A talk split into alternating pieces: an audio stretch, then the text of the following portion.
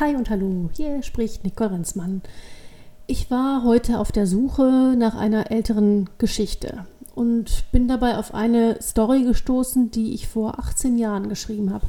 Erschienen ist sie in einer Anthologie mit dem Titel Welten voller Hoffnung. Die wurde 2002 herausgegeben von Barbara Jung und Olaf Brüschke. Die Geschichte, die ich meine, hat keinen Titel und so heißt sie nämlich auch, ohne Titel. Es ist eine Herzensgeschichte. Ich fand sie stark. Ich mag sie heute auch noch unheimlich und ich finde, sie ist wahnsinnig wichtig mit ihrer Aussagekraft.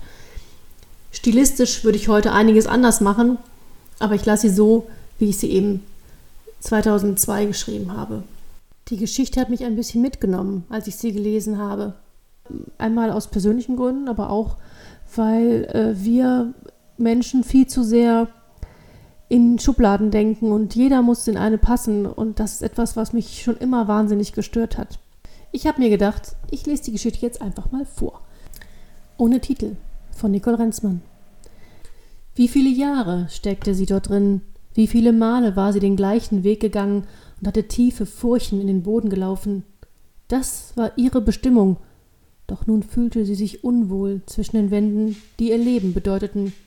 Eingesperrt in einer Kammer, von den Maßen einer Streichholzschachtel, groß genug, um all das hineinzupressen, was zu ihr gehörte. Es war nicht viel, nur das, was befolgt und wem nachgerannt werden musste. Eine klare Linie, von der niemals abgewichen werden durfte, nicht nach rechts, nicht nach links, weder nach oben noch nach unten schauen, immer nur geradeaus, grau in grau in grau, wie alle, wie immer. So durfte es sein. Doch sie wollte nicht mehr rennen, nicht mehr dem hinterher, dem alle nachliefen. Sie wollte ihren eigenen Weg gehen, wollte raus, wollte weg, weit fort, um anders sein zu können. Ausbrechen war nicht erlaubt. So rannte sie weiter, hin und her und fühlte sich von Tag und zu Tag einsamer. Wer war sie schon? Sie war es doch, die Regeln vorschrieb, die von anderen befolgt und eingehalten werden mussten. Sie sorgte dafür, dass alle auf dem rechten Weg gingen, nicht von diesem abwichen, weder die Geschwindigkeit noch die Farbe veränderten. Sie gab den Weg vor, geradeaus, ruhig, teilnahmslos, nicht nach links oder rechts schauen, nur geradeaus, nicht nach oben oder auf den Boden sehen, immer geradeaus, hin und her, grau in grau, immer weiter. So war es richtig, so musste es sein, so wie es alle machten. Weiter, geradeaus, hin und her, grau in grau. Doch sie wollte nicht mehr geradeaus und hin und her gehen, den Weg vorgeben. Sie wollte weg. Wie sollte sie aus ihrem kleinen Kästchen hinausgelangen? Hier war sie eingesperrt. Niemand ließ sie gehen. Mit aller Kraft, die ihr zur Verfügung stand, und das war nicht viel, rüttelte sie an den Wänden ihres Gefängnisses. Sie konnte nicht schreien, denn sie hatte keine Stimme. Sie hatte noch nie eine benötigt. Also ging sie wieder, hin und her, geradeaus, so weit es ging, und zurück. Grau in Grau, wie es vorgegeben war und wie es sein sollte. Sie wollte nicht mehr. Sie hatte auch kein Herz, und doch schien etwas in ihr zu pochen und zu wachsen, etwas, das in ihr kämpfte gegen das, was sie war, das raus wollte, das sich auflehnte gegen sich selbst.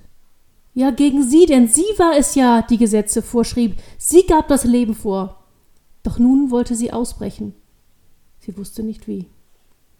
Eine Stimme wuchs in ihr heran. Sie hatte keinen Atem, der einen Ton hätte hinausschleudern können. Sie rang mit sich, schlug gegen die Wände ihrer Behausung. Mit jedem Schlag wuchs ihre Kraft, mit jedem Hieb spürte sie etwas in sich, das stoßweise geboren wurde. Eine Stimme, die plötzlich aus ihr herausbrach. Erst leise, nur ein sachtes Grummeln, das ein Gewitter androhte, dann lauter, so stark, dass es zu einem ohrenbetäubenden Donnergrollen anschwoll. Sie schrie, aber niemand hörte sie, niemand ließ sie frei. Sie rannte hin und her und hin und her, in Grau in, und schlug wieder gegen die Barrieren ihres Gefängnisses ein, gegen ihr inneres Gesetz, gegen sich selbst.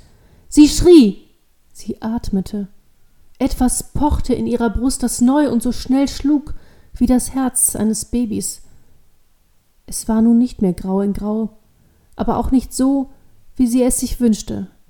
Darum rannte sie, stemmte, boxte, brüllte, kämpfte mehr und mehr, bis sie erschöpft auf den Boden sank, gegen die Wand prallte und, völlig überraschend, mit ihrem Gefängnis umkippte.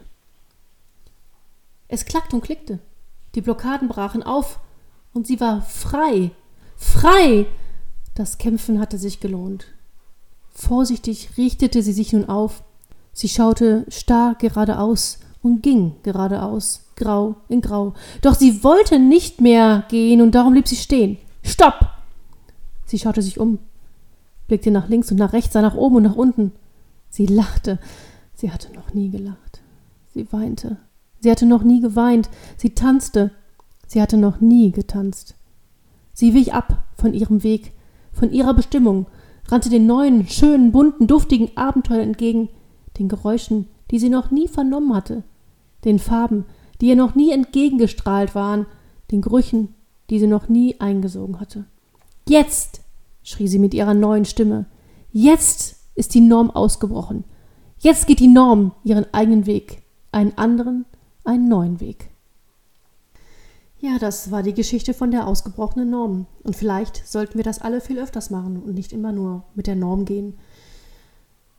Ich wünsche dir was. Bis denn. Tschüss.